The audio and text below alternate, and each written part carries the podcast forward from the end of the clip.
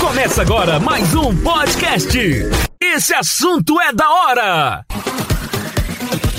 Olá, meus amigos e minhas amigas. Eu sou o professor Nelson Gonçalves, especialista em gestão pública e especialista em história das revoluções e dos movimentos sociais. Bem-vindos! Você está no 19 episódio do podcast Este Assunto é da Hora. E hoje, o nosso tema especial deste episódio é a consciência negra no Brasil. Fique comigo, a partir de agora, um tema novo no nosso podcast. Mas o que é a consciência negra? Consciência negra é um termo que ganhou notoriedade na década de 1970 no Brasil, em razão das lutas dos movimentos sociais que atuavam pela igualdade racial, como um movimento negro unido. O termo, ao mesmo tempo, é uma referência e uma homenagem à cultura ancestral do povo de origem africana. Este movimento, que foi trazido à força, duramente escravizado por séculos no Brasil, é o símbolo da luta, da resistência e a consciência de que a negritude não é inferior e que o negro tem seu valor e seu lugar na sociedade. Então, o dia 20 de novembro é considerado o Dia da Consciência Negra no Brasil. Muitas pessoas, erroneamente, dizem que não se deve celebrar a consciência negra, e sim a consciência humana.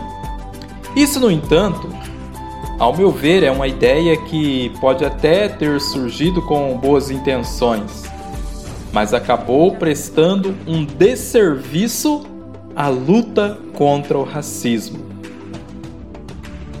Nós buscamos em vários documentários, textos, artigos, temas que nos remetessem à reflexão sobre o racismo no Brasil e uma fala do Emicida, artista brasileiro de muito sucesso, ele nos obriga a fazermos um questionamento.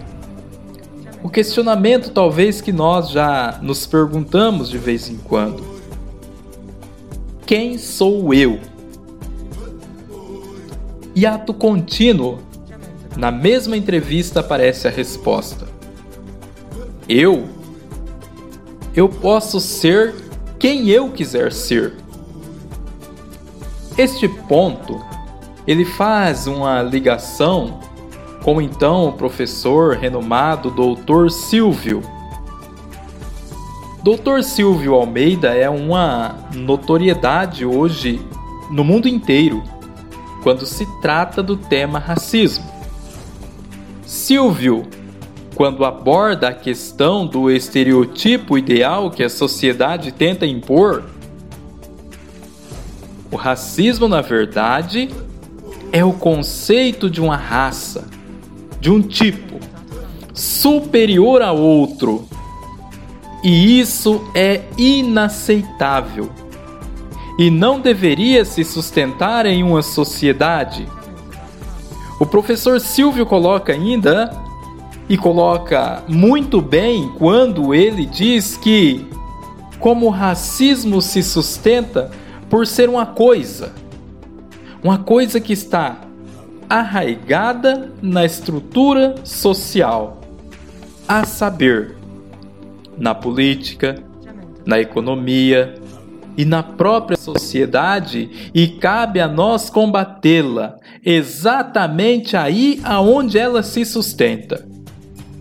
Lembro-me de minha especialização na história das revoluções e dos movimentos sociais, quando perguntei ao professor o verdadeiro conceito do que era uma revolução. E ele me disse, o brilhante professor Priori. Ele disse: Nelson, uma revolução ela se dá quando o resultado de uma mobilização chega ao ponto de haver provocado uma profunda transformação nos campos social, no campo econômico e no campo político. A isso dá-se o nome de revolução. Essa alteração nessa estrutura. E então, meus amigos e minhas amigas, após esta entrevista que citei, após o que reflito sobre o que disse o professor Silvio e sobre o que diz o professor Priori, nós podemos chegar à seguinte conclusão.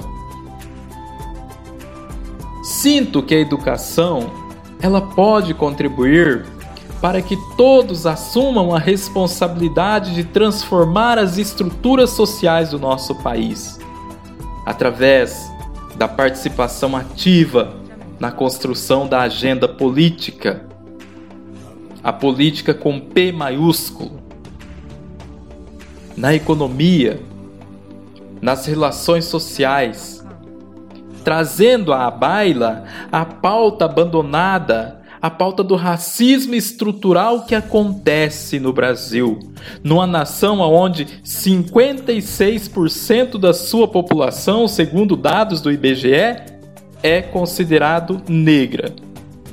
E não deveria jamais ser conceituada ou aceita como minoria, em todos os sentidos. Para unificar o povo preto, em torno da sua luta contra séculos de escravidão e após a abolição da escravatura no Brasil, passou-se a pensar em uma forma de unir a população preta e conscientizá-la de sua cultura, da sua luta diária, das pessoas pretas e do valor do ser preto.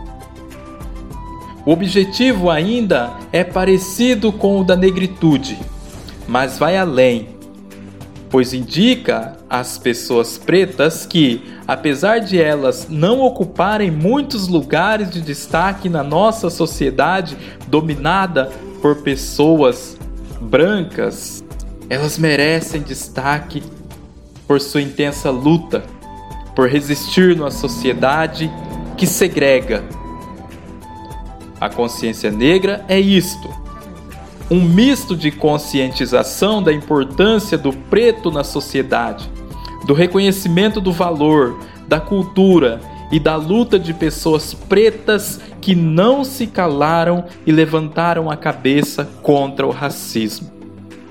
Apesar do protagonismo negro nessa consciência. No dia 20 de novembro, aonde busca essa protagonização e essa conscientização, que mais do que uma ideia ou conceito, é uma espécie de prática que dá movimento aos movimentos sociais.